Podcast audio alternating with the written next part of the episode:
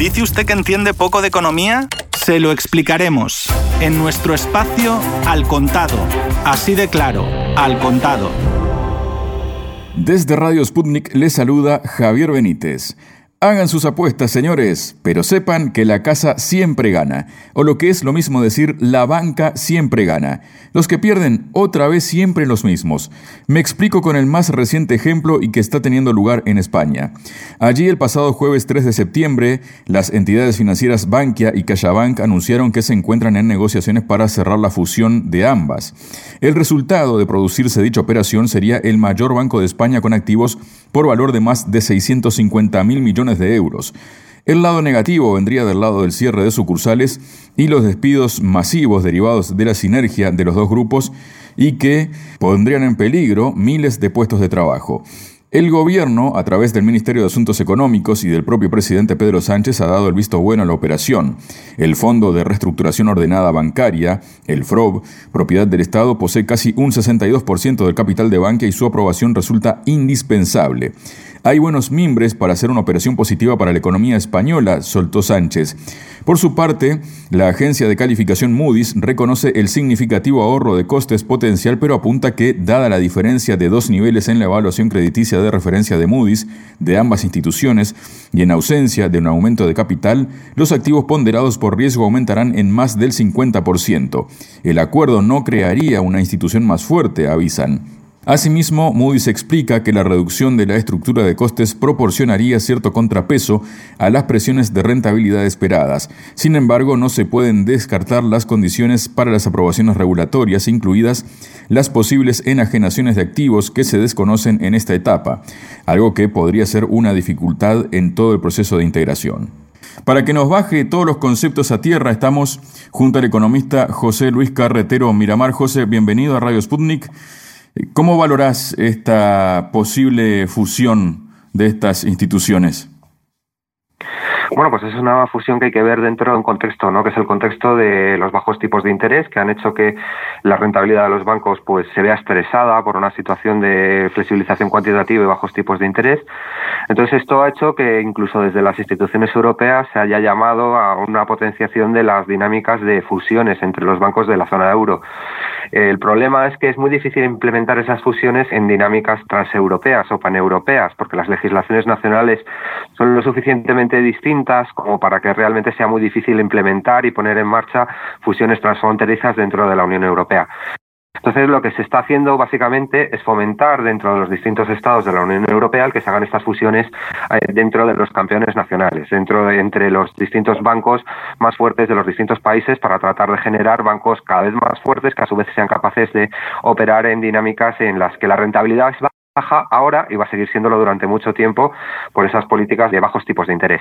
Entonces, básicamente lo que encontramos aquí es una fusión entre los dos mayores bancos a nivel de operativa interna dentro del Estado español. Es decir, los dos mayores bancos a nivel de capitalización en España son el BBVA y el Santander, el Banco Bilbao, Vizcaya Argentaria y el Santander, pero tiene la mayor parte de su negocio o una parte muy importante de su negocio fuera de España, ya sea en Turquía como por ejemplo el BBVA, ya sea en Brasil, etcétera, etcétera. Sin embargo, tanto CaixaBank como Bankia tiene la mayor parte de su capitalización, la mayor parte de sus depósitos en el interior del país y esto hace que el banco resultante de esta fusión vaya a ser el mayor banco por negocio interno de todo el conjunto del Estado español. Y al mismo tiempo hay que tener presente la disparidad que luego impactará sobre otra serie de elementos entre estos dos bancos, es decir, entre Bankia y CaixaBank. CaixaBank es un banco mucho mayor, esto es prácticamente dos o tres veces mayor en términos de capitalización, de depósitos, etcétera, etcétera. Esto implica que esta fusión en cierta manera sea también realmente una absorción, es decir, en cierto sentido, pues se va a producir una absorción de Bankia por parte de CaixaBank, lo cual va a permitir pues realizar toda una serie de dinámicas de rebaja de costes, sobre todo de costes en términos de duplicidades de oficinas, de duplicidades de atención al público, etcétera, etcétera. Claro, el problema aquí fundamental es que esto suena muy bien así en primer lugar, pero podemos encontrar tres elementos que habría que tener en cuenta para determinar si esta fusión tiene un sentido realmente favorecedor al desarrollo de la economía española o si puede incluso representar un peligro para él. En primer lugar, tenemos que tener en cuenta el hecho de que esta fusión resignifica en una situación como la actual, en la que tenemos todavía más de un millón de trabajadores en situación de suspensión de empleo por la pandemia y en el que se han producido numerosos despidos, va a significar de salida probablemente un expediente de regulación de empleo que afectará a unos 8.000 trabajadores, aunque se está hablando de que realmente para alcanzar las sinergias y la bajada de costes que es necesaria para que esto sea realmente positivo para la rentabilidad del banco resultante, lo que tendría que realizarse es una regulación de empleo, eh, directa o indirecta, por medio de ERE, por medio de bajas incentivadas, etcétera, etcétera, de cerca de 20.000 trabajadores. Claro, estamos hablando de cantidades muy grandes en una situación de crisis y de estrés social tremendo como la que nos encontramos en este momento. Y en segundo lugar, pues se ha planteado también, yo creo que con bastante razón, el tema de que, bueno, pues eh, lo que hace esta fusión también es despejar o evitar, dejar fuera de juego ya definitivamente la posibilidad de constituir una banca pública en España en estos momentos.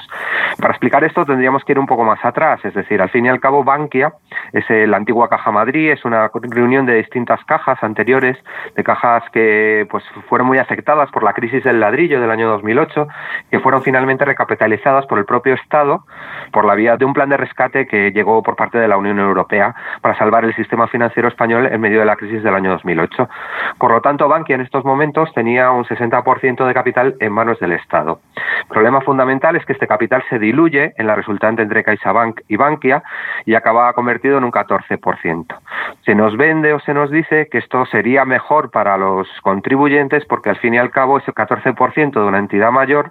puede significar una capitalización o unos dividendos o un valor cuando se vendan esas acciones mayor que el que se tenía de salida, es decir, que ese 60% de solo Bankia. El problema fundamental de todo esto es que,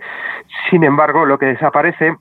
es la posibilidad que en algún momento se apuntó de convertir a Bankia en una banca pública que permitiese financiar determinadas actividades que necesitase la economía española, pues para favorecer determinadas dinámicas de desarrollo, etcétera, etcétera, incluso para generar un banco público de vivienda, que finalmente no se hizo, con las promociones inmobiliarias que se destinaron al llamado Banco Malo, a la Sareb. Claro, esto es uno de los elementos. Y otro de los elementos es el que tú has narrado, es decir, el tema de Moody's. Moody's lo que nos dice básicamente es que el supuesto efecto beneficioso de esta fusión, es decir, el hecho de que se disminuyan los costes, va a estar un poco en juego. Es decir, no está tan claro ni va a suceder tan rápidamente como se cuenta un poco desde los propios medios de comunicación económicos españoles, sino que muy probablemente para que este proceso llegue a implementarse y efectivamente suceda, pues tendrán que pasar una serie de años donde a lo se encuentra con problemas evidentes en la implementación de ese proceso. Es decir, los costes no van a bajar tan acusadamente ni tan rápidamente como se nos ha dicho y por lo tanto la rentabilidad del banco resultante no va a ser tan claramente superior a la de las dos entidades que se fusionan como se nos ha dicho por lo menos en unos años. José, también lo que ha ocurrido es que, por ejemplo, en eso de la banca pública, ¿no? De tener una banca pública, como has mencionado tú, el presidente del gobierno se ha escudado diciendo que la banca pública es el ICO. Se le ha consultado si el Estado recuperará los 22 mil millones destinados a Bankia. Él dijo que eso está lejos de ocurrir. De hecho, se habla de que el gobierno está dispuesto a entregar Bankia a CaixaBank por la décima parte de lo que costó su rescate, es decir, dinero de todos los españoles, ¿no?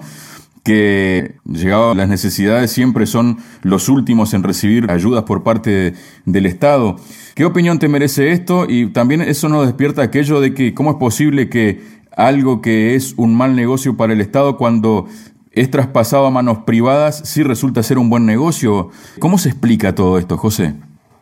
Bueno, pues básicamente porque lo que se operó por medio de las dinámicas de rescate llevadas a cabo durante la crisis del año 2008 fue una, una transmisión de rentas por parte de los contribuyentes, por parte del conjunto de la clase trabajadora, que es básicamente la que paga la mayor parte de los impuestos en España, porque son los que pagan más por el impuesto sobre la renta de las personas físicas y porque al fin y al cabo las nóminas, las propias nóminas de los trabajadores son las que, digamos, son la base fundamental del sistema tributario español. Es decir, al fin y al cabo, tanto las empresas como otros sectores muchas veces tienen muchas más facilidades para eludir los impuestos, mientras que a los trabajadores directamente se les cobran en la nómina que cobran todos los meses. ¿no? Pues esto hace que hayan sido precisamente la clase trabajadora y los contribuyentes los que han financiado el saneamiento de Bankia, sobre todo teniendo en cuenta que además Bankia pues fue una entidad de las que se metió de cabeza en toda esta dinámica del ladrillo, de la burbuja inmobiliaria, de toda una serie de negocios especulativos que llevaron al enriquecimiento de sus dirigentes, muchas veces de maneras absolutamente vergonzantes teniendo en cuenta los sueldos que cobraron en su momento de despido pero que sin embargo luego ha sido recapitalizada por el conjunto del Estado. Esta recapitalización en principio se produjo con este dinero de los contribuyentes y claro, el problema fundamental es que obviamente luego de eso se ha cobrado poco o nada. Es decir, lo que se hizo fue meter las entidades, o sea, todas las promociones de vivienda fallidas, todo lo que eran los activos tóxicos de Bankia, meterlos en la Sareb, en el llamado Banco Malo, e ir vendiéndolo posteriormente en paquetes por un precio auténticamente de ganga. ¿A quién se le ha vendido? Pues se le ha vendido fundamentalmente a los grandes fondos financieros internacionales, pueda ser Blackstone, pueda ser Lone Star, etcétera, etcétera, por un precio absolutamente de ganga, que son ahora los grandes tenedores de vivienda en alquiler en nuestro país, mientras que no se ha implementado lo que se podía haber hecho con esos activos tóxicos, que eran fundamentalmente ladrillos, es decir, viviendas, no se ha implementado ese parque público de vivienda en alquiler social que hubiera permitido pues cumplir sobradamente con ese derecho a la vivienda que aparece dentro de la Constitución española como uno de los derechos fundamentales. ¿no? Entonces, claro, se ha recapitalizado Bankia con dinero público. No se ha cobrado prácticamente nada porque los activos tóxicos se han vendido a precio de enganga. Y al final lo que encontramos ahora es que se va a vender Bankia o se va a fusionar Bankia o va a ser absorbida, que es lo que decía finalmente por parte de CaixaBank, y la posibilidad de convertir a Bankia en una entidad de banca pública que permitiera financiar determinadas actividades que pudieran ser estratégicas para el propio desarrollo de la economía española y sobre todo para la supervivencia de las clases populares, pues ha quedado fuera de todo radar y fuera de toda cuestión. Al fin y al cabo lo que hemos visto es una gran transferencia de rentas, pero desde los pobres hacia los ricos, que es un poco lo que se ve básicamente en marco de esta crisis, de la crisis del año 2008 y en lo que se pretende profundizar en el marco de la actual crisis del COVID-19. Claro, es verdad, hacen de esto un negocio porque al fin y al cabo no tienen que hacer frente nunca primero las externalidades de su propio negocio, tanto las externalidades sociales como las propias externalidades medioambientales, etcétera, etcétera, pero al mismo tiempo tampoco tienen que hacer frente a las pérdidas cuando estas suceden. Si se dice que los empresarios pues tienen derecho a llevar a cabo sus actividades emprendedoras porque asumen un riesgo, el problema fundamental es que los grandes empresarios oligopólicos de países como España no asumen ningún riesgo porque cuando hay algún tipo de problema es el contribuyente el que les paga las pérdidas y mientras ellos se apropian de los beneficios. José, hay una tribuna de opinión que ha sido publicada en el diario ABC, firmada por el periodista Juan Manuel de Prada, habla sobre esta situación de Bankia, ¿no? Habla de que la absorción de Bankia que se consumará con la bendición de la izquierda caniche, diáfana y casi orgullosa en los societas envuelta en aspavientos falsorros en los podemitas según el reparto de papeles establecido, que así se asegura de que las puertas giratorias sigan funcionando para ella y para toda su ralea, en la absorción de Bankia se va a perpetrar un gigantesco latrocinio de la riqueza nacional. ¿Estás más o menos de acuerdo con esos conceptos de este periodista? Sí, y además pues me duele estar de acuerdo con, un periodista del ABC y además con de Prada, que a veces dice cosas interesantes, pero es que es un periodista básicamente de derechas, pero yo creo que estoy básicamente de acuerdo, es decir, al fin y al cabo lo que vemos aquí es eso, es un gran latrocinio de la riqueza nacional para ponerlo en manos privadas, en manos que además van a sustentar básicamente sus beneficios su rentabilidad futura en el ejercicio de miles de despidos, que es lo que vamos a ver de aquí a los próximos meses. Y al mismo tiempo pues evitando toda posibilidad de una dinámica estrategia de crecimiento de la economía nacional.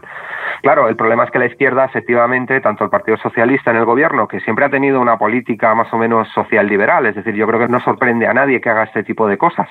forma parte un poco de su ADN político desde hace 20, 30, 40 años.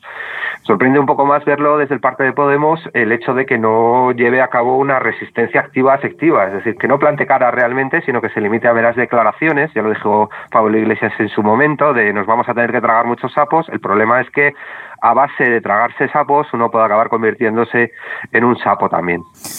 La banca siempre gana, la casa siempre gana, José, ¿se aplica, digamos, este término de los casinos? Sí, por supuesto. La banca siempre gana y es lo que estamos viendo aquí. La banca es demasiado grande para caer y por lo tanto la tenemos que salvar todos, pero eh, luego, por supuesto, los que somos lo bastante pequeños para caer no tenemos salvamento de ninguna parte.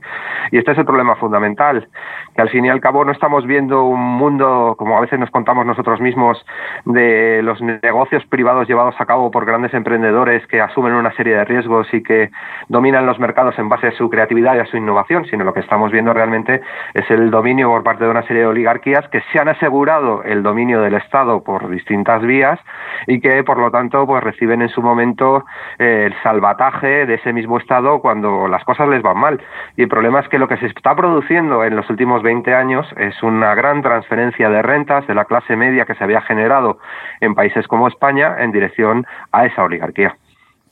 Muchas gracias, José. Pues muchas gracias. Eran los análisis del economista José Luis Carretero Miramar, quien les acompañó Javier Benítez, les invita a volver a apostar fuerte por al contado la próxima semana para seguir de cerca la realidad de las diferentes economías, que a veces es solo una. Muchas gracias y hasta entonces.